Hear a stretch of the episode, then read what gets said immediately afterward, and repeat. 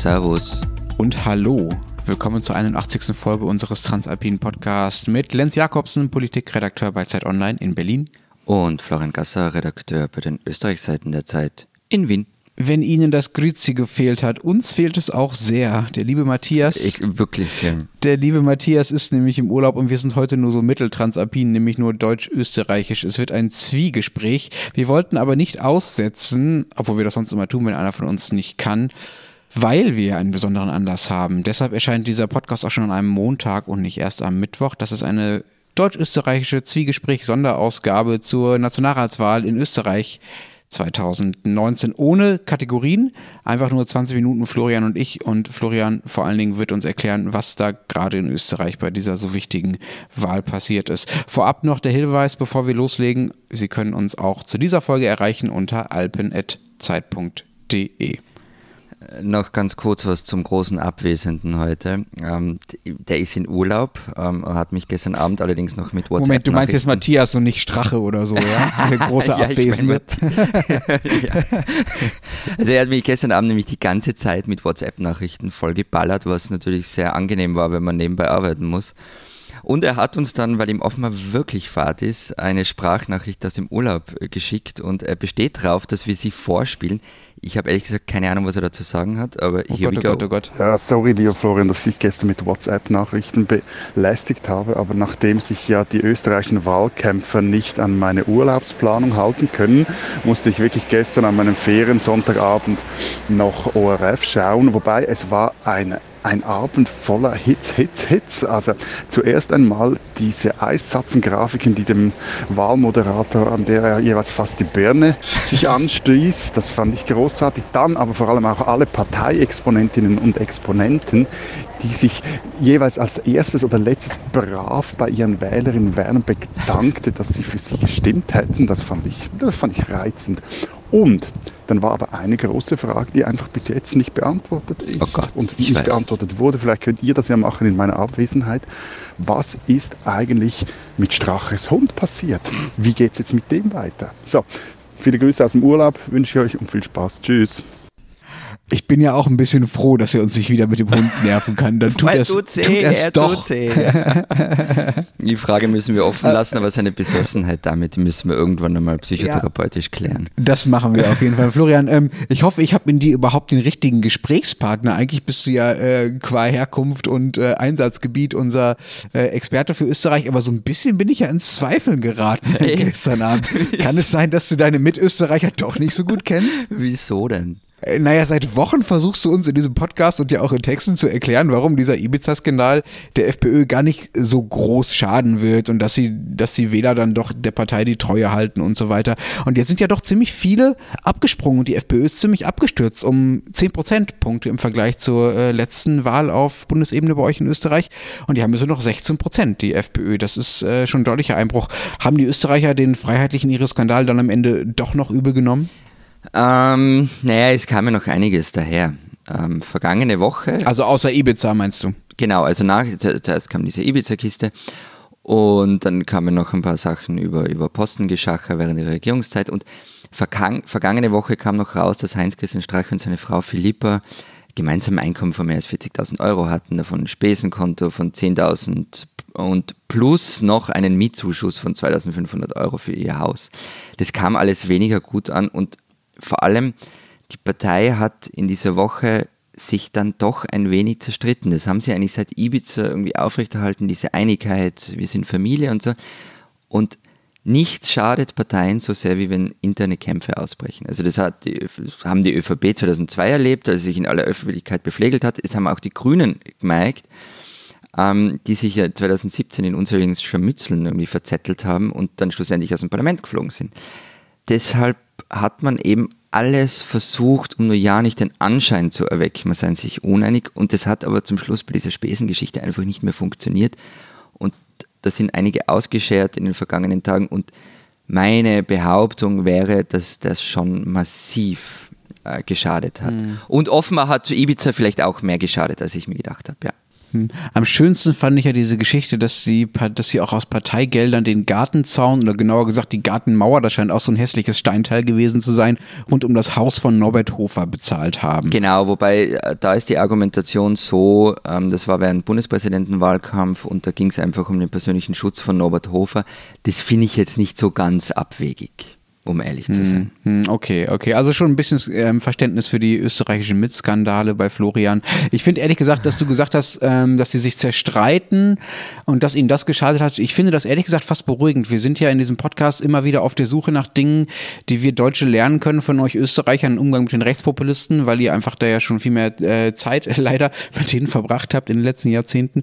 Ähm, und wenn jetzt die FPÖ so abgeschmiert ist, weil sie sich zerstritten haben, dann macht mir das fast ein bisschen Hoffnung, weil bisher ist in Deutschland eigentlich die Lesart eher gewesen, dass die Skandale, die die Parteien so intern haben, also bei uns eben die AfD, dass die denen gar nicht so besonders schaden. Also die gibt es bei der AfD ja auch, also Personalquerelen, ganze Vorstände, die zurücktreten müssen, auch dubiose Parteifinanzierungsgeschichten. Und das hat ihnen bisher nichts anhaben können. Insofern bin ich fast ein bisschen hoffnungsfroh, dass es in Österreich jetzt ein, eine Blaupause dafür gibt, dass es auch den Rechten mal schadet, wenn sie sich zerstritten haben. Die Leute, die sich jetzt zerstritten haben, Florian, dazu gehören ja auch äh, Strache natürlich, mhm. aber auch Kickel, mhm. der bisherige Innenminister, der der Grund auch dafür war, dass äh, die Koalition eigentlich geplatzt der ist. Vorgeschobene jetzt, Grund, ja.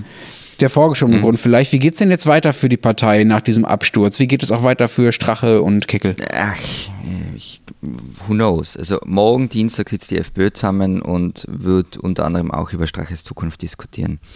Gestern zu Mittag, also am Sonntag zu Mittag, hätte ich noch gesagt, die werden Strache nie im Leben aus der Partei werfen. Das sei viel zu gefährlich. Heute muss ich ehrlicherweise sagen, bin ich etwas anderer Meinung. Also einige Parteikranten haben schon davon gesprochen, die FPÖ müsse quasi neu gegründet werden. Und in so einem Szenario könnte man sich schon von Strache trennen. Eine Gefahr aber bleibt, es gibt nämlich Gerüchte, dass Strache bei den Wiener Gemeinderatswahlen im nächsten Jahr mit einer eigenen Liste antreten soll.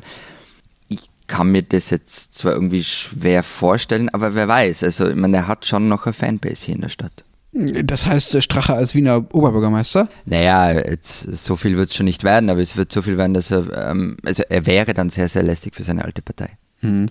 Wahlsieger waren gestern Abend dann ja eben nicht die FPÖ, sondern Wahlsieger waren gestern Abend vor allen Dingen die Grünen. Die waren ja zuletzt gar nicht mehr im Parlament und sind nun auf über 14 Prozent geklettert. Du warst gestern äh, sehr guter Riecher, Florian, bei denen, um über ihren Erfolg zu berichten. Äh, wie lang ging die Party so? Ich weiß es nicht. Ich bin dann irgendwann früher gegangen, weil ich noch, äh, ich habe zuerst getickert und musste dann noch einen Text schreiben. Aber ich glaube, die haben, also ich könnte mir vorstellen, dass da jetzt noch ein paar rumstehen und feiern. also ich habe sowas bei den Grünen noch nie erlebt. Also es war unfassbar laut, man hat nichts mehr gehört. Und als der Parteichef Werner Kogler kam, ähm, der wurde fast wie ein Messias abgefeiert. Also kam rein bei der Tür, relativ kurz nach der ersten Hochrechnung.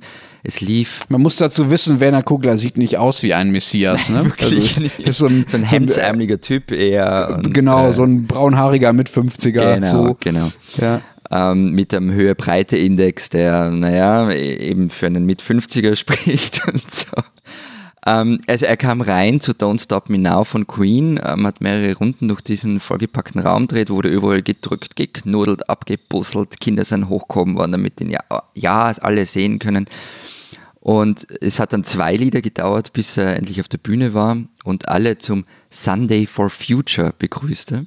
Oh Gott, oh Gott, oh Gott. Er sagt aber danach gleich. Gut, dass er das erst nach der Wahl ja, gesagt hat. er hat aber dann auch gleich noch dazu gesagt, man müsse jetzt schon auf dem Boden bleiben.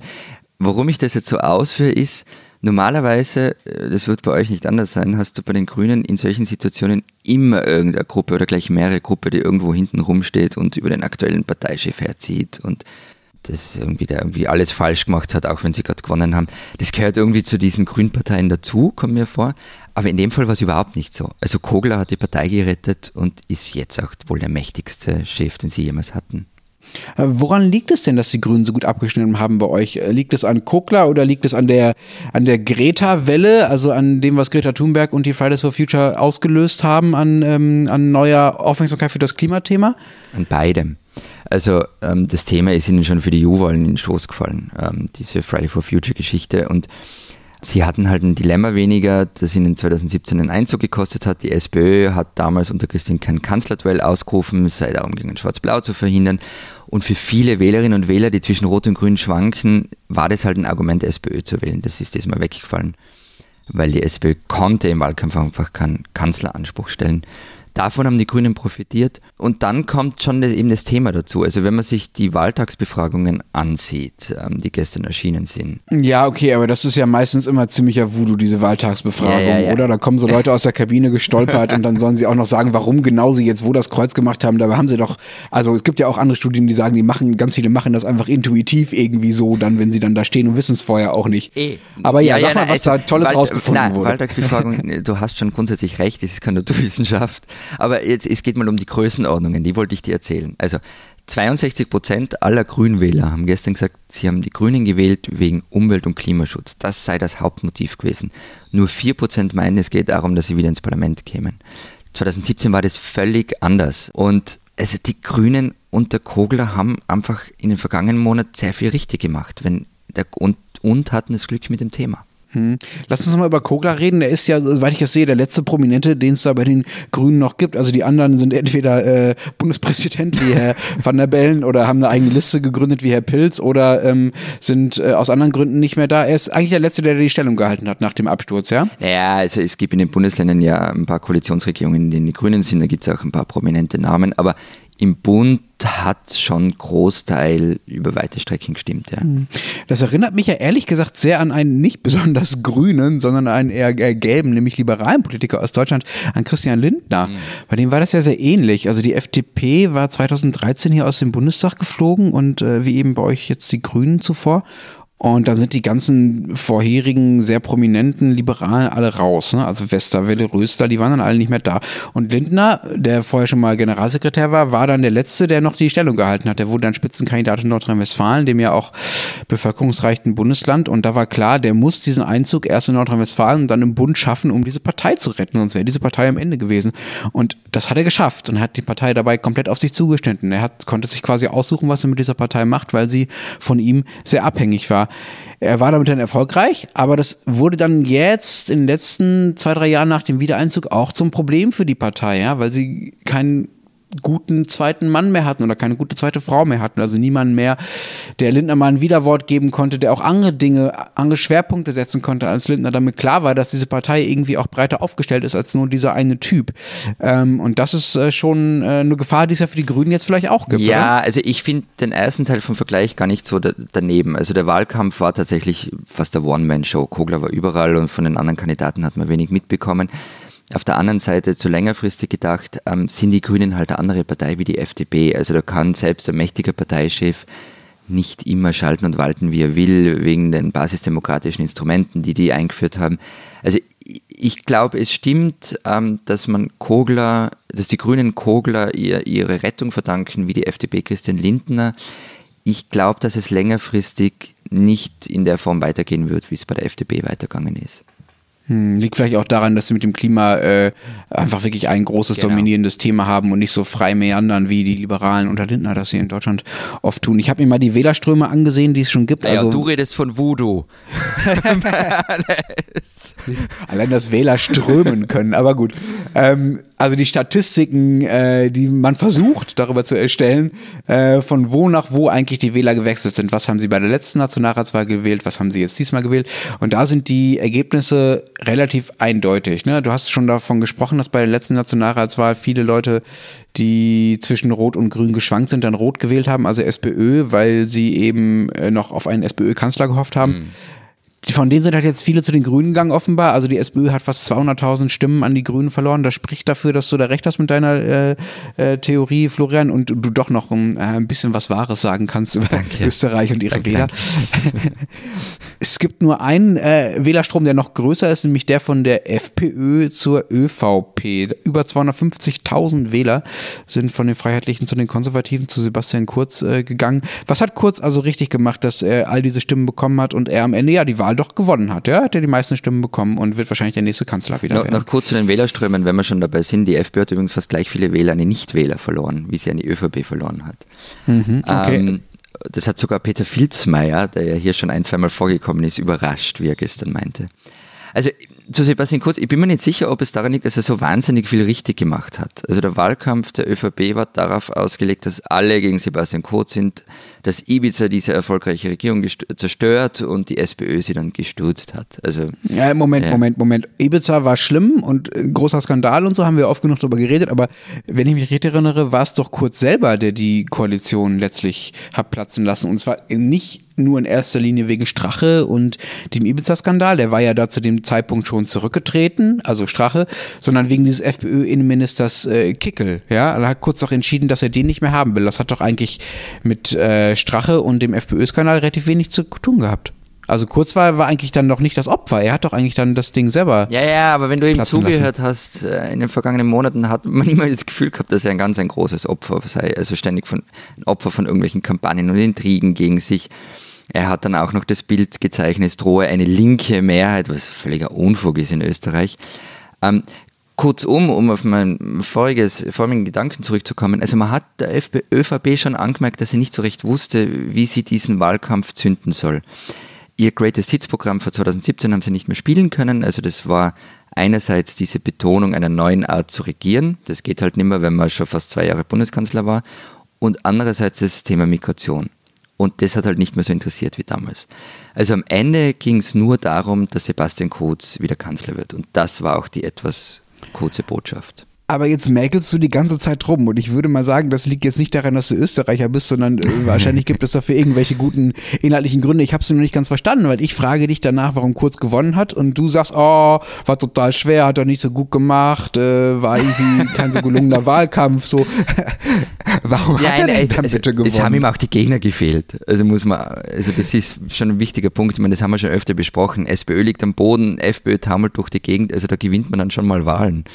Und ich will es auch der, der ÖVP und Sebastian Kurz im Walsig nicht absprechen. Also keine Frage. Äh, gibt es denn noch irgendwelche Inhalte, für die er gewählt wurde? Themen, die äh, dafür gesorgt haben, dass er Stimmen bekommen hat? Und auch vielleicht politische Positionen, die sich jetzt ändern werden nach der Wahl? Hat er irgendwas versprochen, was er jetzt einlösen wird? Also ich bemühe mal wieder diese Wahltagsbefragung. Okay. Oh ja, toll. Nein, aber das ist wirklich interessant. Das Hauptmotiv ÖVP zu wählen war kein Scherz, die Person Sebastian Kurz.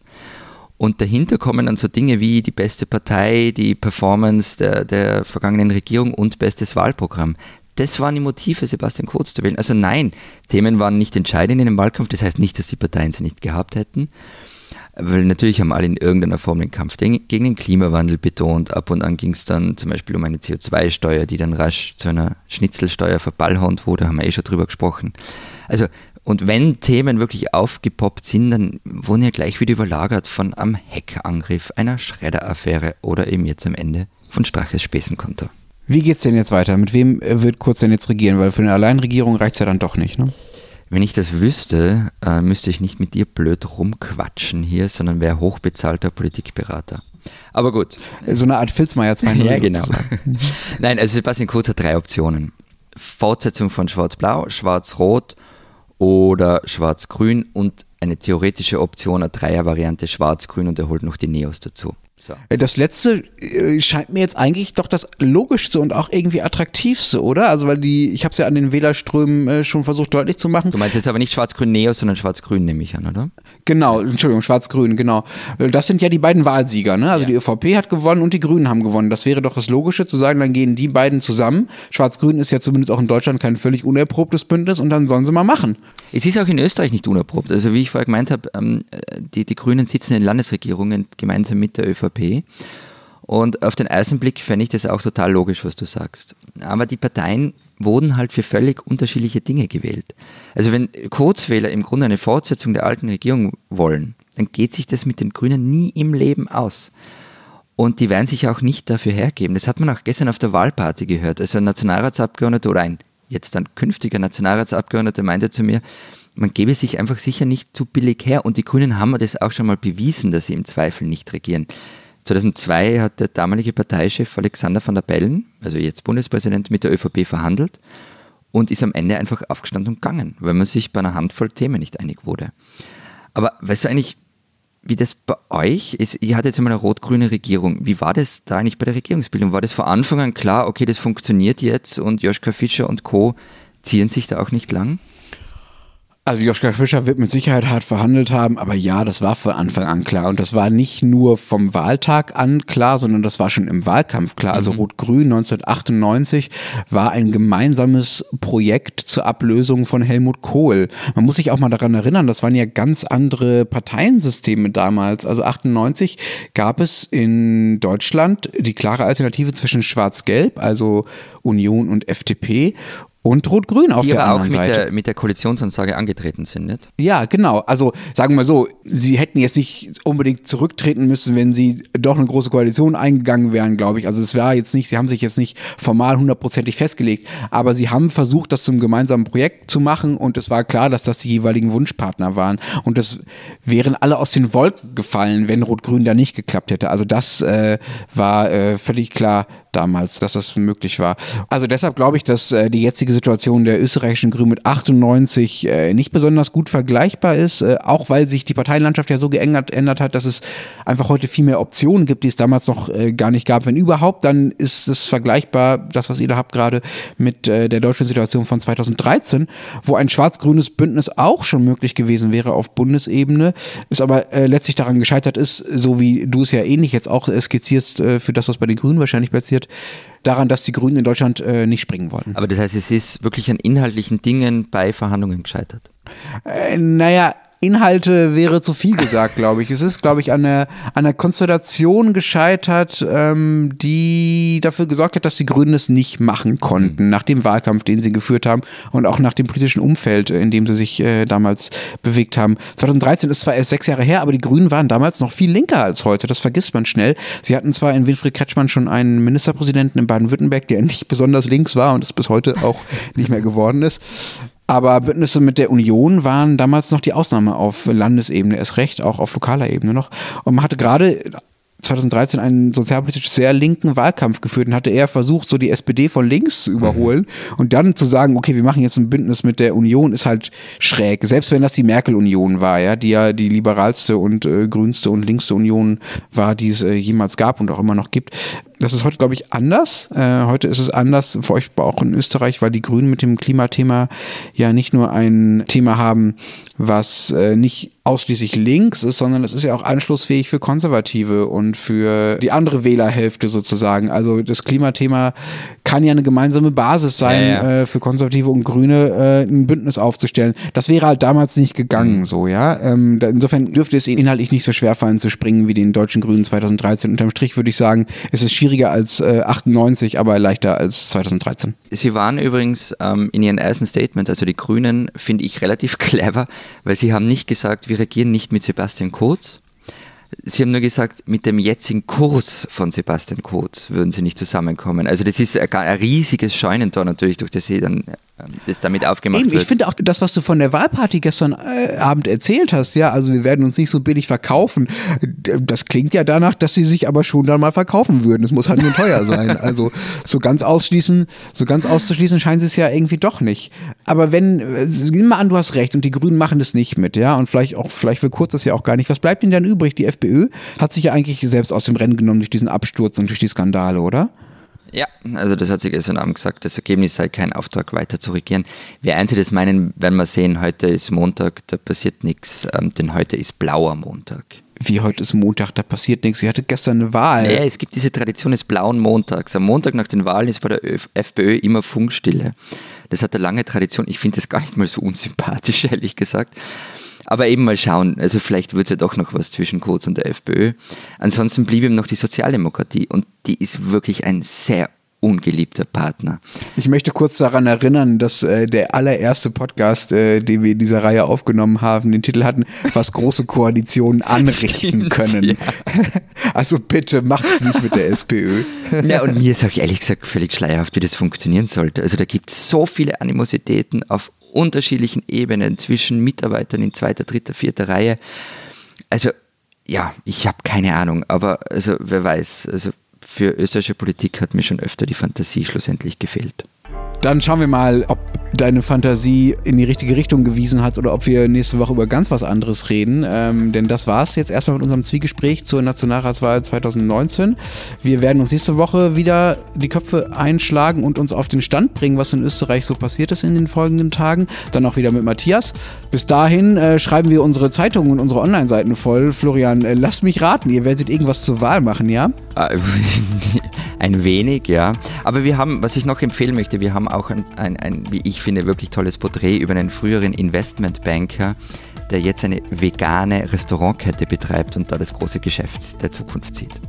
Und wenn Sie wissen wollen, was sonst noch los ist, vielleicht auch jenseits von Österreich, zum Beispiel in Deutschland, lesen Sie die gedruckte Zeit oder natürlich Zeit online. Wir hören uns nächste Woche wieder. Bis dahin sagen wir Papa und Tschüss.